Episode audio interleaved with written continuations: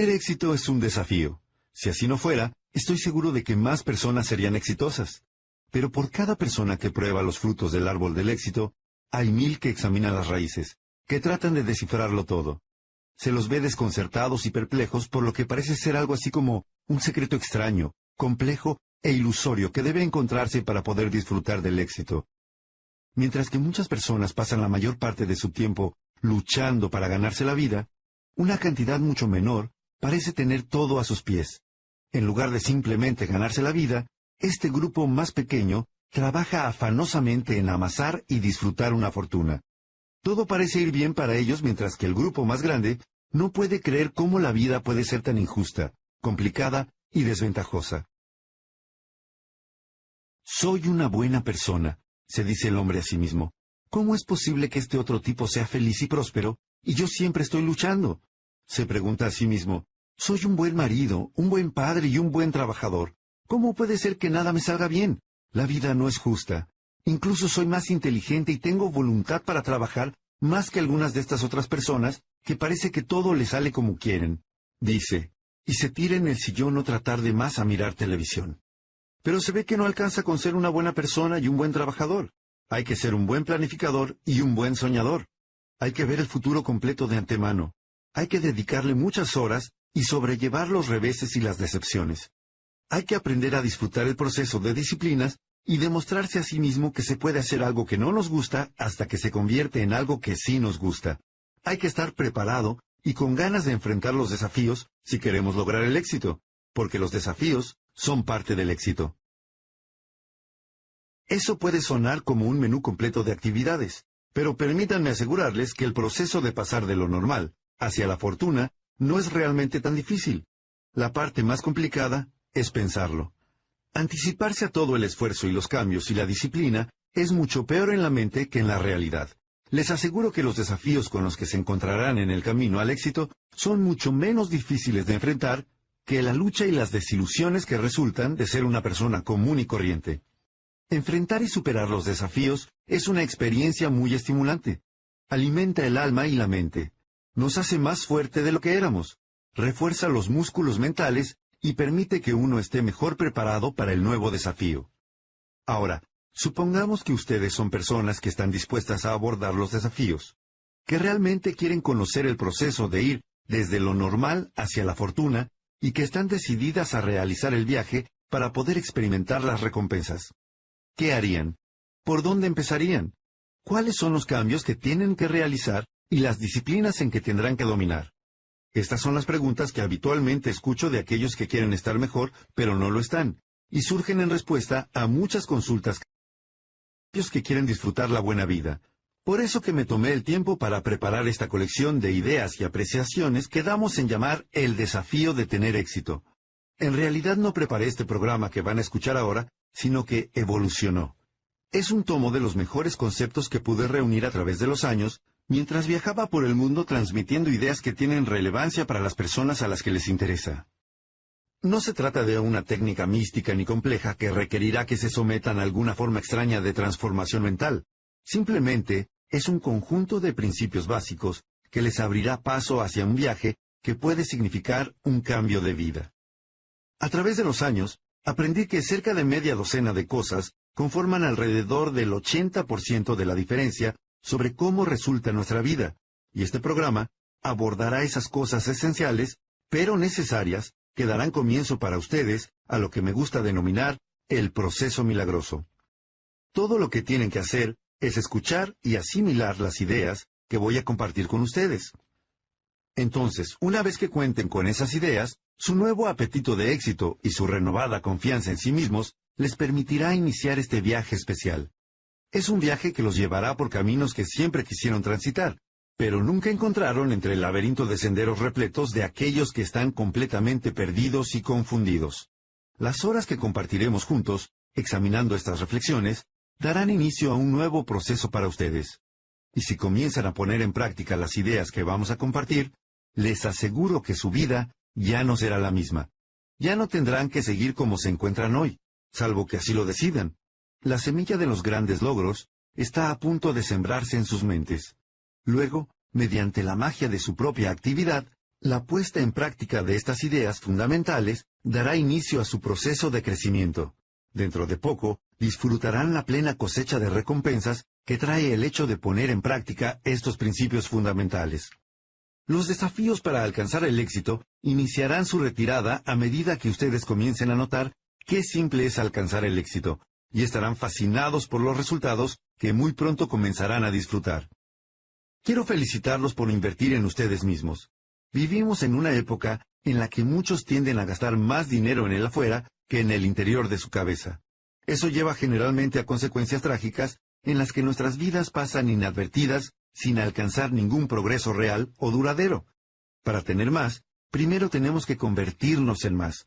Y para convertirnos en más, debemos comenzar el proceso de trabajar más arduamente sobre nosotros mismos que con todo lo demás.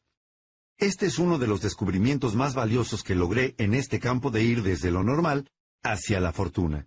El logro del éxito no solo se encuentra en reunir nuevos conocimientos, en la adquisición de nuevas habilidades, ni en la acumulación de nuevas experiencias. También se trata del descubrimiento de nuevas emociones. Es cómo nos sentimos en relación a lo que sabemos lo que hace la diferencia más grande en cuanto a cómo resulta nuestra vida. Cómo nos sentimos frente a las oportunidades que tenemos y las elecciones que tenemos determina la intensidad de nuestro esfuerzo, si lo intentamos o no, si nos sumamos o no, si creemos o no.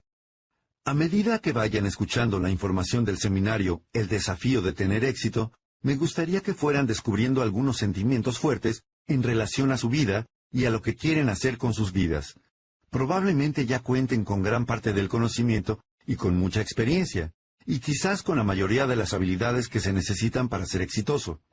Lo que les puede estar faltando son los sentimientos firmes sobre lo que quieren y sobre lo que quieren hacer. Puede que ustedes sean de esas personas que se han visto tan envueltas en el proceso de ganarse la vida, que han olvidado las elecciones y las oportunidades que tienen para proyectar su propia vida. Así que dejen que el siguiente mensaje les llegue. Dejen que los ayude a descubrir los sentimientos que les harán dar una segunda mirada a su vida y hacia el lugar al que están yendo. Después de todo, uno tiene una sola vida, al menos en este planeta. Entonces, ¿por qué no hacer de ella una aventura de logros? ¿Por qué no descubrir todo lo que pueden hacer y todo lo que pueden tener? ¿Por qué no descubrir la forma en que ustedes pueden ayudar a muchas otras personas y en el proceso la forma en que eso puede ayudarlos a ustedes? Empecemos este viaje de ideas y percepciones que bien podrían representar un cambio de vida para ustedes. Demos un vistazo de cerca a el desafío de tener éxito y a lo que puede significar para un mejor futuro para ustedes.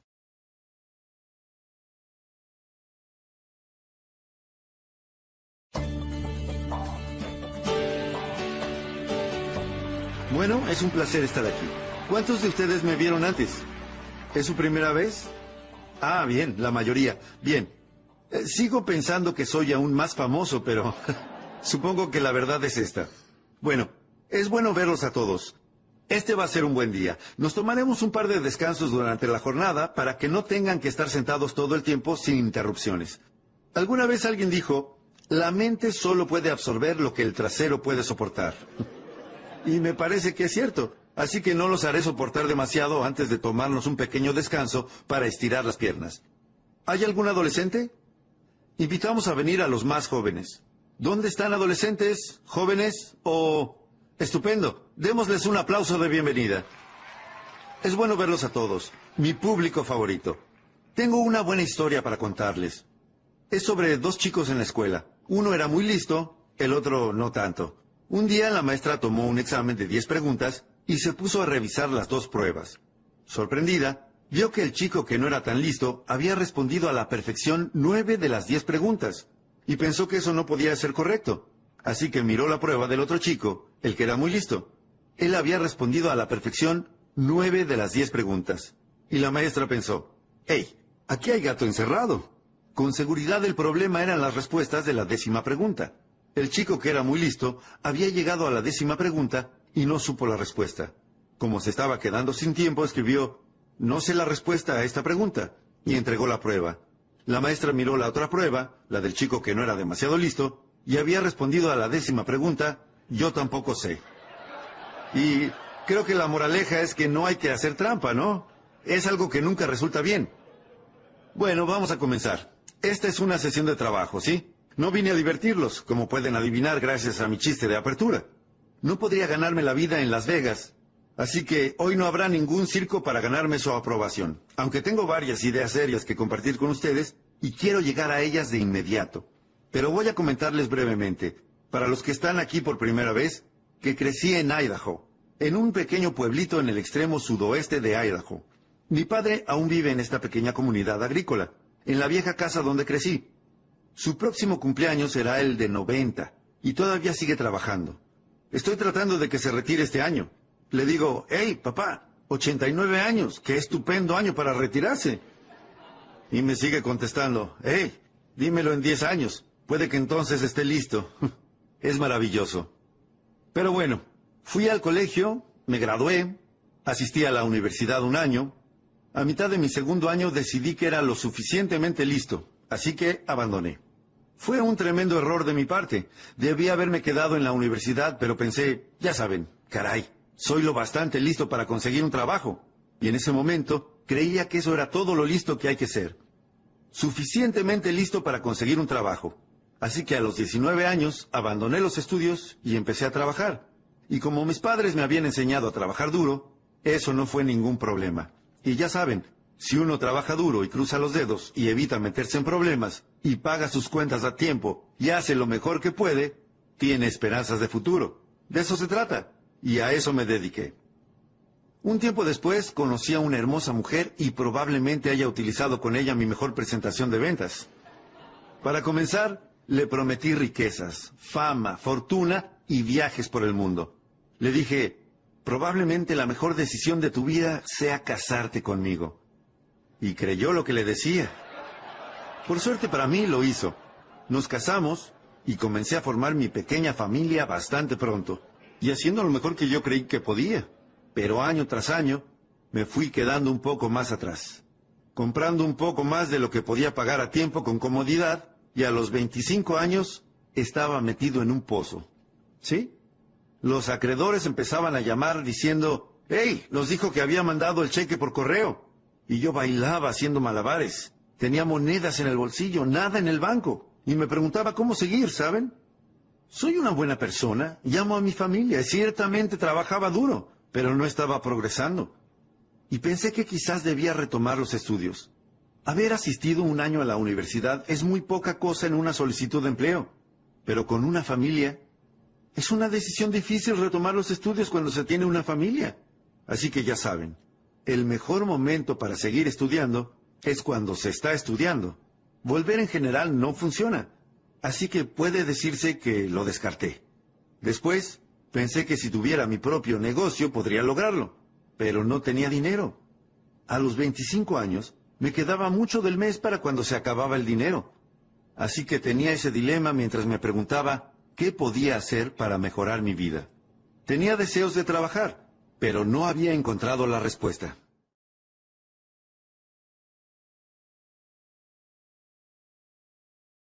Luego, la buena suerte vino hacia mí y caray, ¿quién puede explicar que a veces tengamos buena suerte? ¿Por qué es que algo sorprendente nos ocurre en un determinado momento? No lo sé. Soy un amateur en la vida. Creo que como la mayoría de todos nosotros. Uno de mis amigos dice, sin embargo, no es que las cosas simplemente ocurran, ocurren en el momento justo. Y puede que sea así. No lo sé. Pero mi buena suerte llegó cuando tenía 25 años y conocí a un hombre muy rico, adinerado. Este señor se llamaba Schroff. Earl Schroff. Un amigo mío trabajaba para él y comenzó a contarme sobre este hombre. Me dijo, tienes que conocer al hombre para el que trabajo. Es rico, pero está abierto al diálogo. Tiene una filosofía de vida extraordinaria. Y siguió y siguió hablándome de él y dije, bueno, tengo que conocer a este hombre. Así que poco tiempo después tuve la oportunidad de conocer al señor Schroff y quedé impresionado. Era rico y estaba abierto al diálogo. En pocos minutos quedé deslumbrado. Pensé, daría lo que sea por ser como él.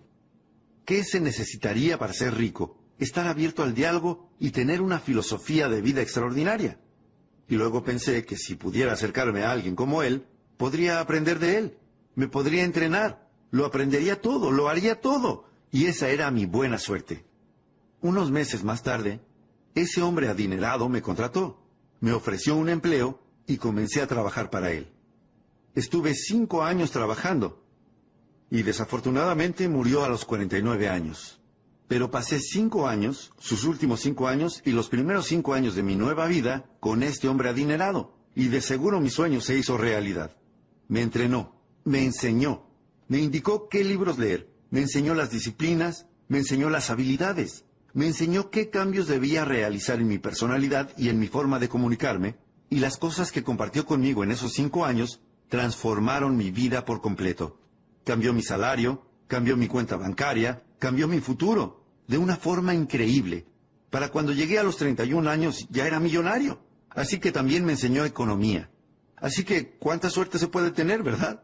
Ese es un buen momento de la vida para conocer a la persona correcta que esté dispuesta a compartir, en especial alguien que sea exitoso y completo. Hay muchas personas adineradas, ¿verdad? Que no están interesadas en compartir el secreto de cómo lo lograron. Y algunas personas pueden estar interesadas en hacerlo, pero no tienen la capacidad o la habilidad o el modo de comunicarlo. Tuve mucha suerte de encontrar en un buen momento de mi vida a una persona que estaba dispuesta a compartir su experiencia y que también tenía la capacidad de comunicarse de un modo que yo podía entender. Y realicé esos cambios que transformaron mi vida por completo. Ojalá el señor Schroff viviera todavía. Si así fuera, seguramente lo estaría llamando hoy una vez más para agradecerle por esos años que pasé junto a él y por lo que hizo por mí. Pero bueno, ¿cómo es realmente que llegué aquí? Hace treinta y tantos años estaba viviendo en Beverly Hills, y un amigo mío un día me dijo, Jim, me gustaría que vinieras y contaras tu historia en el club de servicio al que pertenezco. Era miembro del Rotary Club, y me dijo, invitamos a personas a que vengan y cuenten su historia. Y luego agregó, si coordinamos una de nuestras reuniones de desayuno, ¿vendrías a compartir tu historia con nosotros? ¿El chico granjero de Idaho que logró llegar a Beverly Hills? Me confesó, creo que me encantaría escucharla. Dije, está bien. Así que organizó su reunión de desayuno y fui a contar mi historia.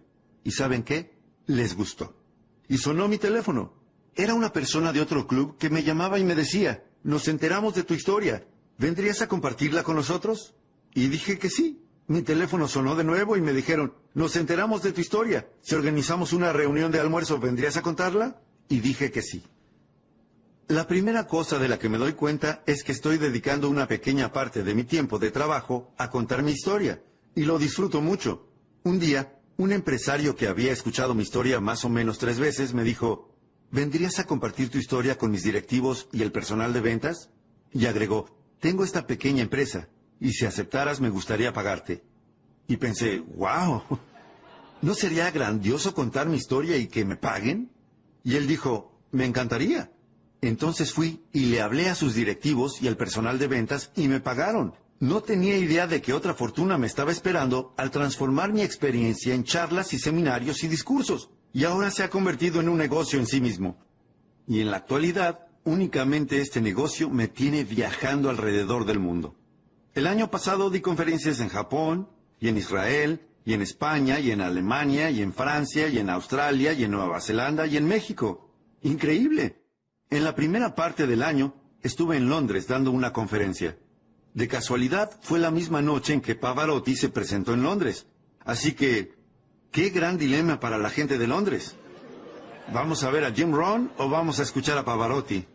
Bueno, tengo que admitir que reunió más gente que yo algo así como 150 mil personas más. Dio un concierto gratuito en Hyde Park y esperaba que fueran 250 mil personas, pero llovió, así que solo fueron 150 mil. Pero se mojaron todos, desde el príncipe Carlos hasta el último. Se sentaron bajo la lluvia y escucharon a Pavarotti. Me hubiera gustado mucho, claro, sentarme bajo la lluvia, escuchar a Pavarotti. De todas formas, él y yo ahora nos pusimos de acuerdo para no presentarnos nunca más en la misma ciudad el mismo día. No, no es cierto. Pero caramba, lo fascinante que puede ser para un chico granjero de Idaho, criado en el anonimato, con padres de ingresos modestos, encontrarse con la persona indicada en el momento justo, dispuesta a compartir las ideas que transformaron mi vida por completo. Así que el objetivo de mi seminario de hoy es compartir algunas de esas ideas con ustedes y quería, en primer lugar, hacerles un pequeño resumen de mi historia.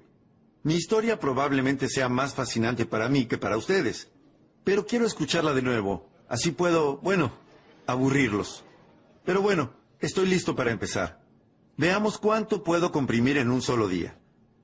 El eje de mi programa de conferencias es un fin de semana de dos días sobre liderazgo. Y si tienen la posibilidad, dimos la última aquí hace unos meses y no tendremos otra probablemente hasta el año que viene. Pero son dos días en los que tendremos mucho tiempo para tratar una gran cantidad de temas. Y hoy no tenemos tiempo para eso, pero déjenme ver cuánto puedo avanzar en unas pocas horas, porque quiero que se vayan con algo para pensar y reflexionar, y tengo dos responsabilidades que cumplir, ¿sí? Una es que aprovechen el dinero que destinaron a este encuentro. Entregaron su dinero ganado con esfuerzo. Queremos asegurarnos de obtener el mejor rédito del dinero que gastamos. Así que cuando se vayan hoy de aquí, quiero que puedan decir, ese gasto valió la pena.